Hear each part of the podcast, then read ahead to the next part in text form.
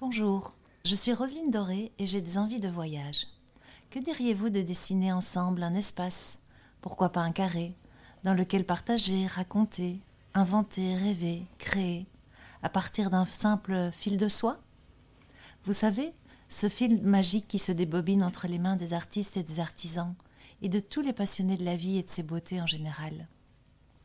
Voulez-vous créer ensemble cet espace dans lequel tisser au fil des épisodes une grande toile faite de tous ces petits riens en apparence qui pourtant forment le sel de nos vies? Car explorer la soi, n'est-ce pas aller à la rencontre de soi, tout simplement? Ceci n'est pas un podcast, ceci est une liberté de créer. Caroline Bolland est psychologue, psychothérapeute, psychotraumatologue et formatrice, diplômée de l'ULB et de l'UCL.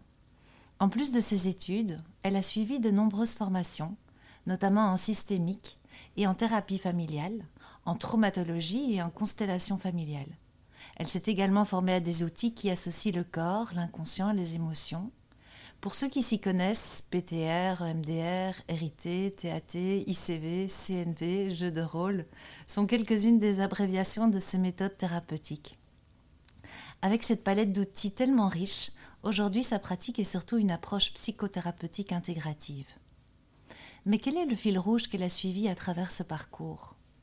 Pour reprendre ces mots, Caroline nous dit que sa motivation a toujours été un puissant désir de comprendre l'origine du mal-être humain, afin de trouver les meilleures approches pour favoriser le rééquilibre de l'être.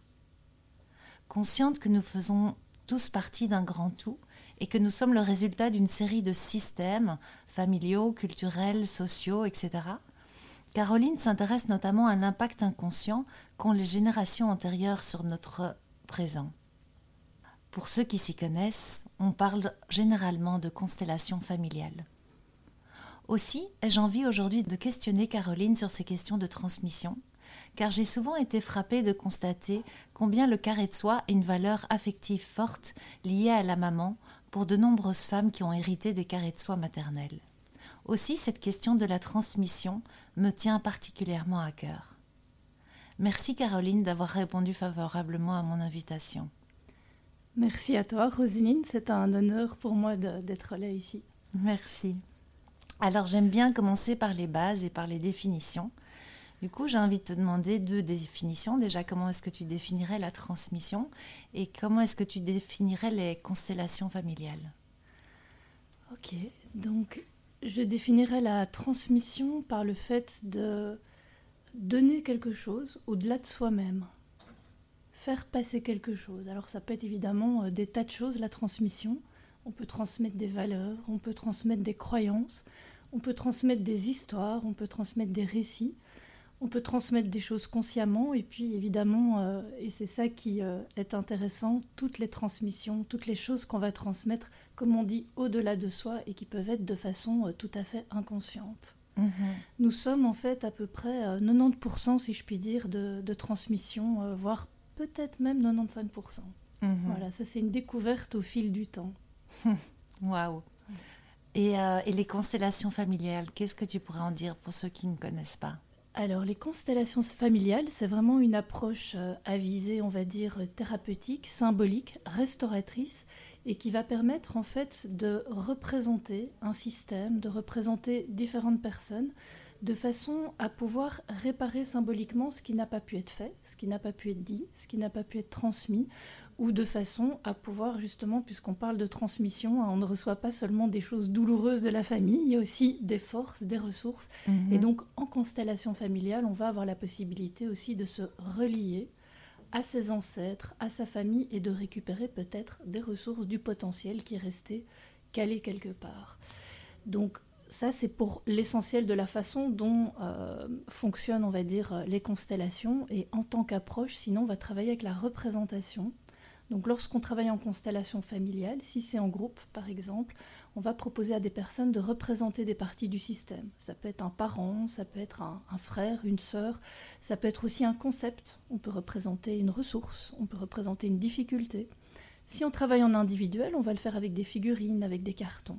Et ce qui est en fait tout à fait exceptionnel dans cette approche-là, c'est que ce qui va se passer, c'est que les représentants ou les endroits où on va aller ressentir les représentations on va avoir, comment dire, si on reparle de transmission, on va réceptionner, on va percevoir des informations qui appartiennent à ce qu'on a représenté et qui n'étaient pas forcément à la conscience. Et là, évidemment, on va toucher à une approche qui est beaucoup plus énergétique, même si elle n'est pas tout à fait, euh, pas toujours présentée comme telle. Mais c'est vraiment une façon de recevoir l'information autrement que par le mental, que par le rationnel. Mhm. Et donc, cette approche a ceci d'exceptionnel de pouvoir mettre en lumière les dynamiques qui justement ne sont pas à la conscience.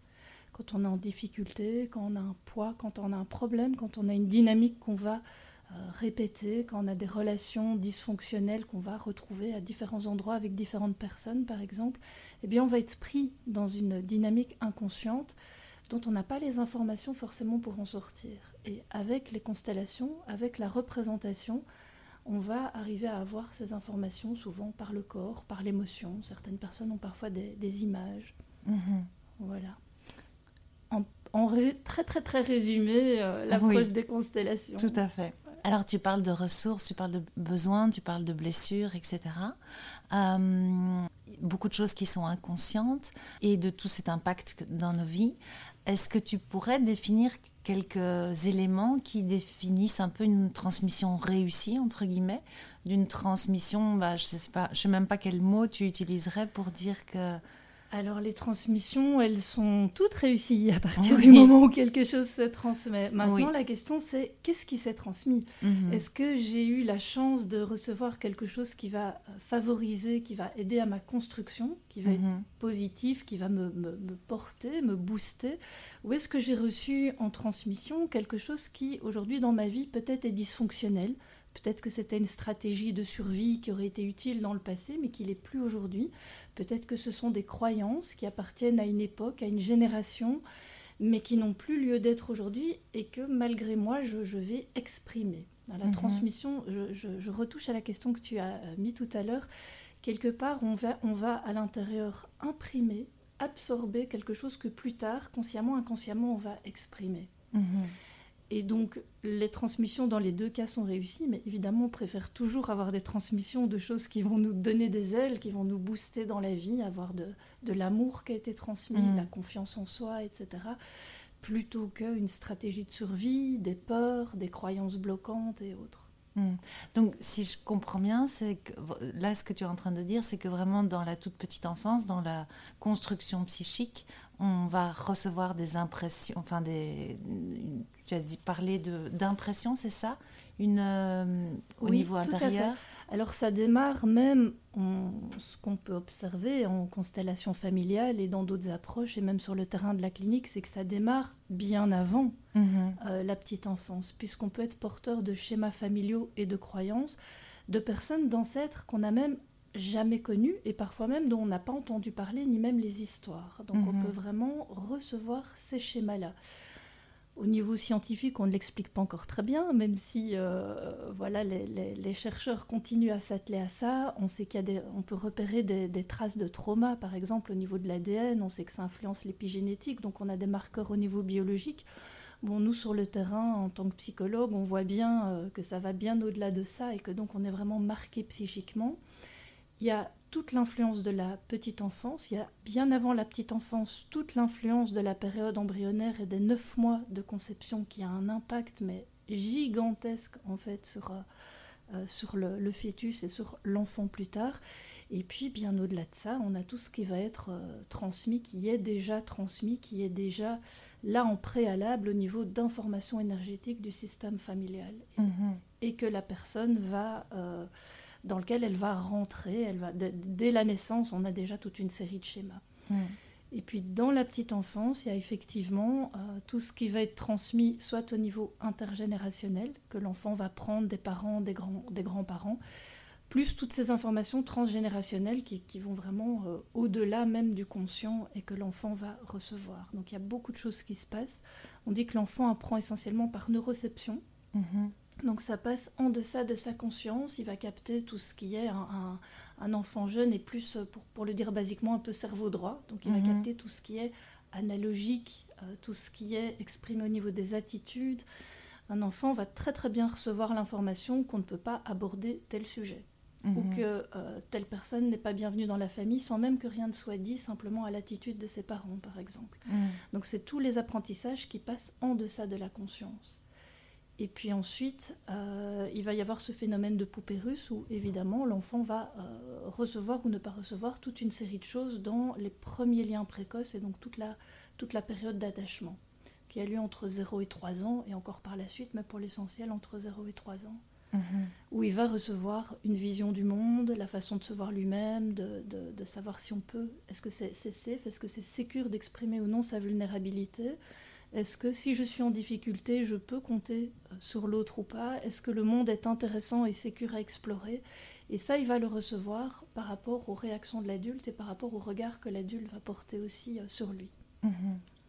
Et euh, et donc j'imagine que tu utilises beaucoup le corps notamment parce que c'est à ce niveau-là que les choses se sont marquées au niveau de toutes ces informations qui ont été reçues et qui n'ont pas nécessairement été nommées, qui la plupart du temps ne sont d'ailleurs pas nommées, et que c'est la raison pour laquelle tu utilises tellement l'importance du corps dans, dans ta pratique? Oui, c'est une pratique intégrative, c'est-à-dire effectivement tant que l'enfant n'est pas en âge verbal, la majorité des informations vont passer dans ce qu'on appelle la mémoire implicite et vont être inscrites au niveau donc euh, perceptif et s'inscrire au niveau du corps, au niveau émotionnel. Donc il y a toute une série de mémoires qui ne sont pas des mémoires conscientes, auxquelles on ne peut pas avoir accès de façon consciente en termes de souvenirs et autres, mais comme on dit, euh, the body keeps the score. Bon, j'ai pas mhm. l'accent anglais, euh, mais le, le, corps garde la marque, il garde la mémoire. Mhm. Et donc, il va dans certaines situations qui vont rappeler peut-être cette situation vécue qui a été un risque, qui a causé du stress à un petit enfant, par exemple. Le corps va se réveiller, va peut-être amener à ce moment-là des angoisses, du malaise, dans un contexte des années plus tard, peut-être, mhm. Où il n'y a pas forcément de danger réel, mais il y a un danger perçu euh, pour la partie ben, non consciente de notre être et qui euh, tente d'assurer le mieux possible notre survie en fait. Et de manière assez concrète, comment est-ce que tu travailles ça? Comment est-ce que tu harmonises ce, genre de d'expérience qui est un peu euh, lointaine, enfin pour la personne n'y a pas accès. Comment est-ce que toi tu fais? Peu importe les approches Oui. Tu veux dire de façon générale Oui, euh, ou peut-être ou peu importe les approches, ou peut-être les approches qui te plaisent le plus, ou ce que tu sens. Euh, enfin, voilà, qu'est-ce que tu aurais envie de nous dire sur des manières d'harmoniser? Ok, on, on, peut beaucoup travailler à partir de la respiration, mhm. d'une part, hein, donc la respiration qui va euh, nous renseigner sur les états de stress et qui va permettre aussi de réharmoniser, de réapaiser en fait le corps et donc de euh, reprendre en fait le, contrôle, on va dire, du système nerveux. Mais au niveau du corps, on va beaucoup travailler sur l'endroit où se trouvent les sensations. Mhm. Quand tu penses à telle chose, quand tu es dans telle situation, quand tu te mets en lien avec telle histoire, où est-ce que ça se passe dans ton corps? Mhm. Ça, c'est une question qu'on peut poser, par exemple. Ah ben, ça se passe dans la poitrine ou ça se passe dans la gorge. Donc ça va nous donner différentes informations, mais même si on n'a pas du tout envie de mentaliser, de commencer à analyser, on va partir de cette, euh, empreinte-là. Hein. C'est une empreinte, c'est une manifestation du corps. Et donc, à partir de là, on va pouvoir faire le travail. Alors, soit un travail de stabilisation, donc euh, travailler sur la respiration, sur l'ancrage pour que la personne puisse se réapaiser. Son système nerveux apprend ainsi qu'il peut se stabiliser. Ça va donner plus de confiance pour pouvoir aborder plus de thématiques plus tard. Et puis évidemment, à partir de là, on peut aller dans quelque chose qui est plus thérapeutique et de travailler autour de la sensation. Donc il y a euh, différentes approches, évidemment. Moi, j'aime travailler avec plusieurs approches différentes. Mais par exemple, tout ce qui est hypnose et imagerie mentale, on va pouvoir mettre des images sur les sensations et euh, permettre à la personne de travailler à partir de l'image. Mhm. Euh, on peut augmenter aussi une sensation, on peut la diminuer. Et avec les images, ben, ça peut aider à voir que les sensations, déjà, elles ne sont jamais fixes. Mhm. Un serrement de gorge, un poids sur la poitrine, il n'y a aucune sensation qui est, euh, qui est fixe, tout est en mouvement, donc déjà de réaliser ça. Et puis pour les personnes de commencer à se rendre compte qu'elles peuvent agir sur leurs sensations ou que en reprenant par exemple le contrôle de la respiration, bah, la sensation a changé, ça donne beaucoup de confiance sur les capacités de pouvoir euh, avoir une influence sur, bah, sur soi-même. Hein. C'est un peu l'objectif d'un thérapeute, mhm. c'est d'aider les personnes à se, à se relier à, à, ses propres ressources et de, d'être son propre thérapeute à un moment donné. Hein. Nous, on va être juste les tuteurs, on va dire euh, le temps qu'il faut. Donc, on a des approches symboliques par image. Il y a aussi des approches qui permettent uniquement de laisser vraiment venir la sensation sans agir dessus. Donc, en la mhm. réceptionnant dans un cas tout à fait sécurisé. De façon, alors ça c'est assez phénoménal, c'est qu'en fait le corps il sait très bien où il doit aller quand on lui donne vraiment l'espace de pouvoir euh, ben, euh, se, laisser aller, il va manifester les mouvements. Donc il y a des personnes qui n'ont pas que des sensations, qui vont à un moment donné, si on leur laisse vraiment l'espace, le corps va agir tout seul, il va avoir différents types de mouvements qui sont en lien avec la mémoire traumatique. Et donc là, c'est simplement accompagner la personne, la rassurer plutôt à un niveau mental, à un niveau mhm. psychologique, et même juste de lui permettre d'observer quels sont les mouvements que son corps est en train de faire. Mhm. Et donc l'idée, c'est d'éviter, de l'aider à éviter de rentrer trop dans l'émotion. Mhm. Qui dit émotion négative dit tout de suite pensée négative. Qui dit pensée négative dit augmentation de, de, de l'émotion négative. Donc ce qu'on veut ici, c'est arrêter de mettre des bûches sur le feu. Mhm. Et donc simplement regarder le feu brûler, qui est uniquement la sensation. Et quand une personne observe une sensation, comme par exemple juste un, un serment ou un poids, c'est tout à fait autre chose que d'imaginer une souffrance atroce parce qu'il vient de se passer telle chose. Elle peut commencer à regarder son poids, elle peut commencer à regarder son serment, elle peut commencer à se rendre compte que ça bouge, que ça évolue. On peut parler avec elle en même temps et vraiment comme euh, l'aider à se mettre en observatrice. Et si, comme je dis, il a vraiment l'espace qu'elle a, l'espace contenant, la sensation va continuer à évoluer jusqu'à avoir une sorte même de mouvement. moi, je cherche le mouvement qui est euh, derrière et qui, dans le quotidien, s'exprime parfois euh, en, tout petit, puis c'est retenu, c'est contenu, etc. On va chercher le mouvement, il y a toujours une sorte de, mouvement, de forme derrière. Parfois, les gens vont se mettre en fœtus, parfois, ils vont trembler, il y, a, vraiment quelque chose qui va se passer, jusqu'au moment où le mouvement a pu s'exprimer complètement, et alors ça va commencer à s'apaiser. Alors ça, mhm. c'est une approche très puriste de vraiment laisser juste toute la place, on va dire, au corps.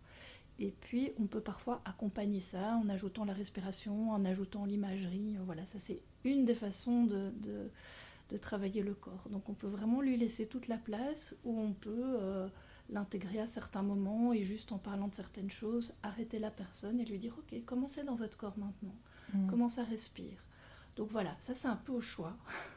Et donc j'imagine en t'entendant que, en fait, au moment de l'empreinte, du marquage, donc de l'émotion trop forte, le corps n'a sans doute pas pu aller. Il y a quelque chose qui s'est un peu sclérosé dans l'émotion, quelque chose. Exactement, c'est comme un mouvement qui a été interrompu. Mm. Par exemple, un enfant qui serait blessé ou qui vivrait un choc trop important, il n'a pas la possibilité d'agir avec le, le, système de survie de base, qui est soit de pouvoir s'enfuir, soit de pouvoir se battre. Donc ça, c'est mm-hmm. vraiment le, le, système de survie de base au niveau animal.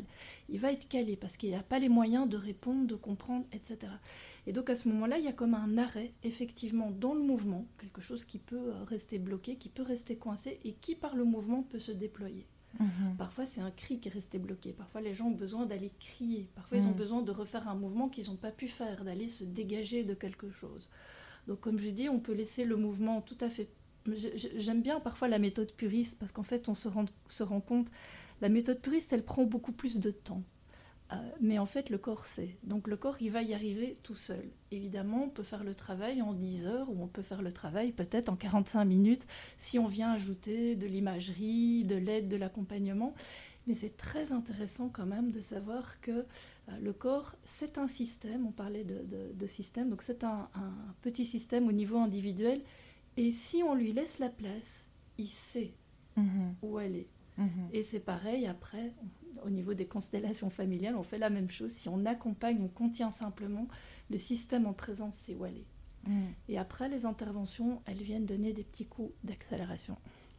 Magnifique, magnifique.